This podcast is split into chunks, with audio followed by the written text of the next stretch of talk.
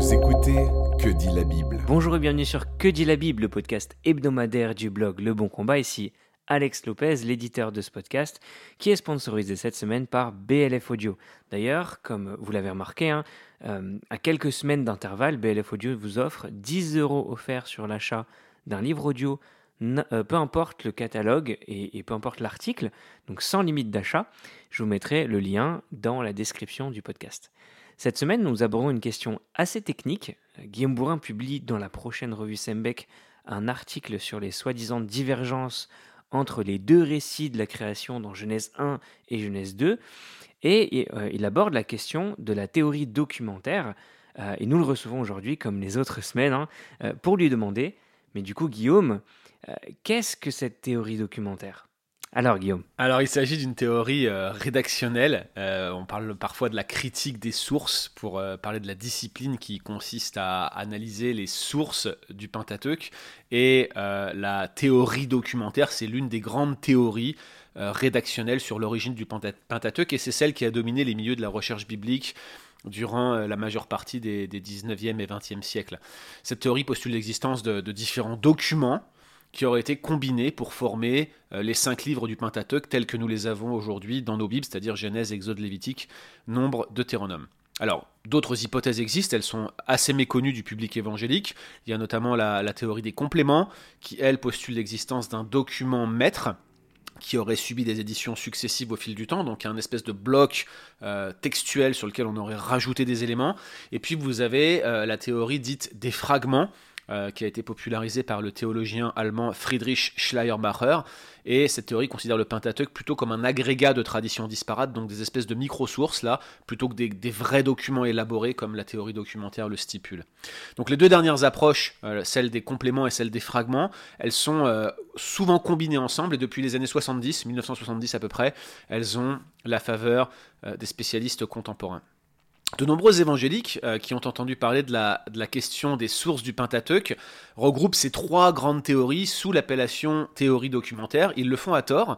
Ils en ont d'ailleurs généralement une perception assez négative car ils l'associent au système qu'on a baptisé Graf Wellhausen, du nom de deux spécialistes allemands qui ont popularisé la théorie documentaire et qui considéraient la forme finale du Pentateuque comme euh, une construction post-exilique, c'est-à-dire postérieure à l'exil, et donc très éloignée de euh, l'époque de euh, Moïse. Est-ce qu'ils ont tort, Guillaume? Est-ce qu'il faut regarder cette théorie si négativement?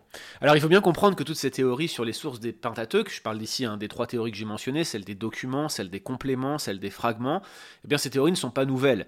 Parce qu'en réalité, la question de l'origine du Pentateuque, elle agite l'esprit des biblistes depuis la publication anonyme des euh, conjectures sur les mémoires originaux dont il paraît que Moïse s'est servi pour composer le livre de la Genèse, publié donc en 1753, et cette œuvre anonyme, je l'ai dit, monumentale, car elle, elle, est encore utilisée notamment pour sa table des matières, elle avait été rédigée dans le secret par le médecin français Jean Astruc, il vivait euh, dans le sud de la France, dans la région où la guerre des Camisards avait laissé à cette époque euh, de profondes traces. Lui était catholique, hein, mais il se méfiait du traitement qui avait été réservé euh, à ceux qui avaient rédigé dans le secret l'encyclopédie et aux persécutions qui étaient faites aux Lumières.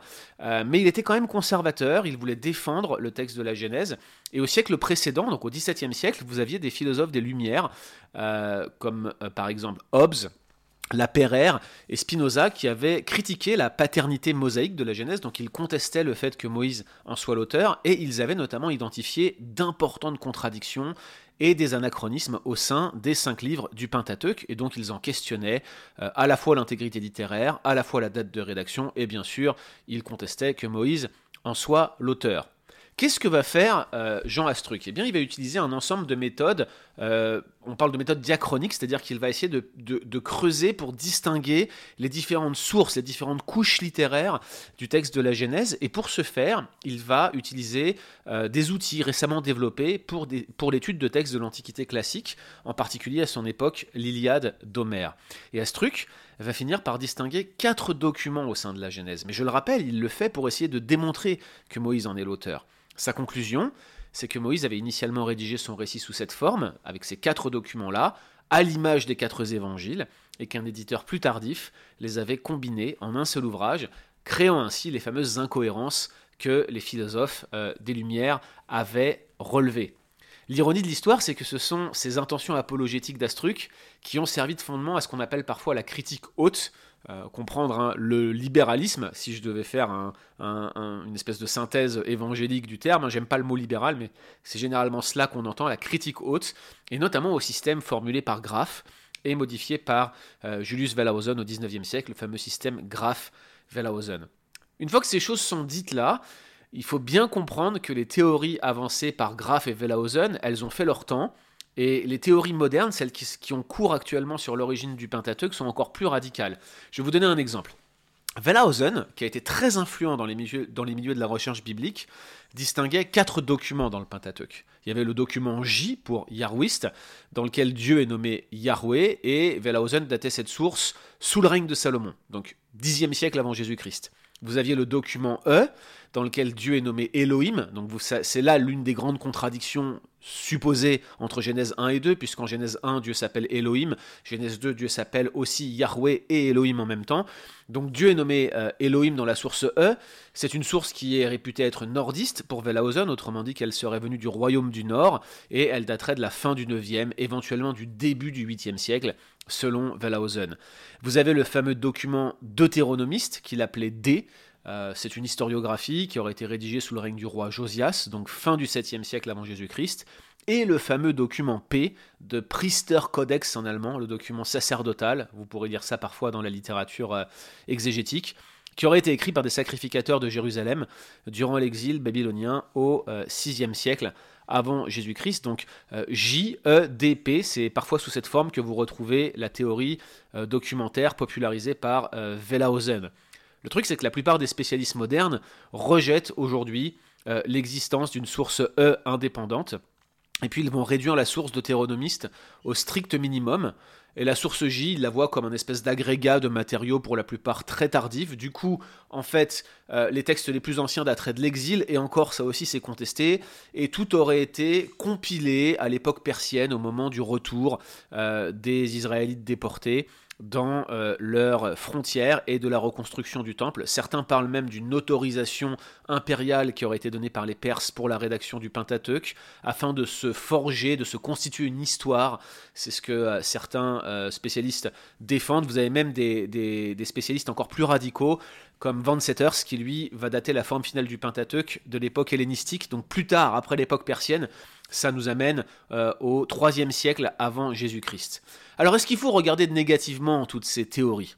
Honnêtement, franchement, oui. Même avec le meilleur regard, même avec la plus grande neutralité, ces théories ne peuvent pas répondre adéquatement aux incohérences relevées par les philosophes des Lumières. On a rédigé quelques articles sur le bon combat à ce sujet, et je pense que dans les semaines qui vont venir, on va faire d'autres podcasts euh, à ce sujet-là, sur, euh, sur Genèse 1.3 notamment. Au final, ces hypothèses ne sont euh, qu'un enchevêtrement, une accumulation de postulats, et pour certains, ces postulats ont été érigés en quelque sorte en dogme, et c'est ça qui me pose le plus de problèmes, cher Alex. Est-ce qu'il faut rejeter l'existence de sources diverses dans le Pentateuque, Guillaume? Alors c'est ça le paradoxe. Non, euh, on ne peut pas rejeter l'existence de sources diverses euh, dans le Pentateuque parce qu'il est évident que le Pentateuque fait appel à des sources, on le distingue ici et là, même si on devait admettre, admettons, que Moïse est l'auteur ultime de la forme finale de ces textes, autrement dit que c'est lui qui aurait mis la dernière ligne et qui aurait compilé tout ça, ce que je ne crois pas, hein, je le dis tout de suite, mais même si on devait l'admettre, comment est-ce qu'il aurait pu rédiger des sections qui concernent les époques antérieures à la sienne, typiquement la création, euh, l'époque d'Abraham par exemple on a en plus certaines traces de sources potentielles qui existent. Alors, l'un des grands points de débat, c'est euh, tous ces passages où il est écrit dans la Genèse Voici les générations de, souvent associés à des généalogies, mais pas toujours. Euh, la traduction Voici les générations de est parfois contestée. Le mot c'est Toledot, on ne sait pas trop comment le traduire.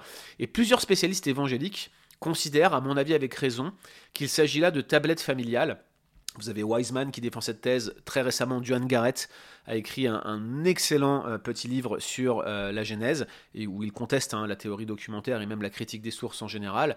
Et donc, euh, probablement, il y avait déjà des tablettes familiales qui circulaient, et l'inscriptuation, le fait que l'écriture ait pris une forme écrite, que la parole de Dieu ait pris une forme écrite, c'est probablement fait très, très, très rapidement. Mais il y a toute une différence entre accepter l'existence de sources, j'ai aucun problème à le faire, et prétendre être, capable d'identifier les couches rédactionnelles ou les sources d'un texte en ayant la forme finale du texte comme le fait la critique des sources. Il y a toute une différence. Dire qu'il y a des sources, c'est facile à faire. Dire qu'on peut reconstituer ces sources, c'est une autre histoire. Et il y a un certain nombre de spécialistes récents qui ne sont pas forcément évangéliques, qui critiquent cette démarche et qui expliquent que finalement, sur le plan méthodologique, c'est fallacieux, c'est incohérent et qu'on ne devrait pas fonctionner de cette manière-là.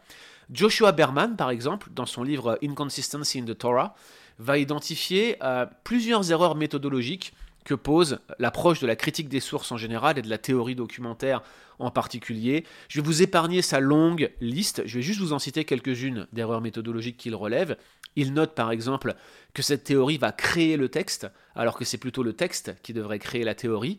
En d'autres termes, il dit que la distinction entre la source P et la source non P euh, ne découle pas entièrement des données textuelles.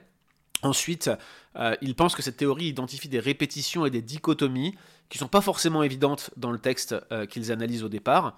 Par contre, il pense que ces théories-là vont créer des incohérences déjà entre les sources qu'ils reconstruisent, mais en plus à l'intérieur même des sources qu'ils reconstruisent. Et il développe, hein, euh, il donne des éléments probants pour expliquer pourquoi il pense en fait que la critique des sources va davantage créer de problèmes qu'elle ne règle de problèmes.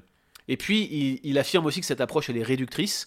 En fait, elle attribue automatiquement à une série de rédacteurs ultérieurs tous les passages qui gênent, tous les passages qui ne cadrent pas avec les sources reconstituées. Dès que vous avez un espèce de, euh, juste une apparence de contradiction, on ne cherche pas à la résoudre, on va juste considérer que finalement c'est un rédacteur ultérieur qui l'a rajouté. Alors la critique des sources euh, privilégie généralement des critères qui sont basés sur des indices textuelle interne, mais elle fait peu de cas de ce qu'on appelle les preuves euh, épigraphiques externes. Elle ignore euh, les autres approches comparatives, notamment les pratiques des scribes au Proche-Orient ancien. Un exemple tout bête hein, que, signe, que souligne pardon, Joshua Berman, c'est qu'il y a des parallèles mésopotamiens entre le déluge biblique et l'épopée de Gilgamesh, qui est un texte mésopotamien du Proche-Orient ancien. Il y, a, plein de parallèles qui sont intéressants d'étudier, et quand vous lisez ce que fait la critique des sources avec le, récit du déluge, c'est assez hallucinant. C'est presque un verset c'est telle source, un autre verset c'est telle source. On dirait que euh, pour eux, l'éditeur final aurait picoré dans différentes sources et puis aurait rassemblé ça euh, comme, si euh, ça ressemblait à rien finalement. Alors que ça n'a aucun sens. Quand on regarde la forme finale du texte, il y a une beauté, il y a un ornement littéraire, il y a un agencement qui rappelle énormément de textes plus anciens et qui semblent correspondre à certaines choses qui sont faites euh, au Proche-Orient ancien par des scribes qui sont uniques, qui ne sont pas multiples et qui ont rédigé ces sources généralement en un seul jet littéraire. Et puis enfin, de manière plus générale, euh, Berman note que la critique des sources repose sur une erreur épistémologique fondamentale. C'est quoi cette erreur? Eh bien, la critique des sources suppose que les spécialistes possèdent toutes les clés pour identifier l'ensemble des couches rédactionnelles d'un texte. Et là, Alex, tu vois, cette erreur, c'est celle-là qui me paraît la plus fondamentale. Parce que oui, on peut accepter l'existence de sources à l'origine du Pentateuque ou de n'importe quel autre texte, mais il est impossible de les identifier avec certitude, à moins que l'auteur vous laisse des indices probants, euh, voire intentionnels. Je sais pas, par exemple, un marqueur d'attribution où il va mentionner le nom de la source. C'est ce que fait par exemple l'auteur euh, ou les auteurs euh, des chroniques royales que sont le livre des rois, par exemple. Il cite ses sources. Mais en Genèse, on n'a pas l'identification de ces sources. Donc, on peut reconnaître sans trop d'hésitation l'existence de sources utilisées par le ou éventuellement les rédacteurs du Pentateuque, mais la critique des sources n'est pas la méthode adéquate pour les identifier. Nous pensons, euh, à mon avis, hein, et je le dis, euh, je, dis nous, mais c'est, je pense, l'ensemble des spécialistes évangéliques qui travaillent sur cette question pensent qu'une telle entreprise est vouée à l'échec. Pour l'exégèse et l'interprétation, focalisons-nous davantage sur la forme finale du texte, sans ignorer bien sûr que celui-ci possède une histoire rédactionnelle, mais c'est bien sur le texte et sur la forme finale du texte que nous devons baser notre analyse, notre exégèse et nos prédications. Cela va de soi.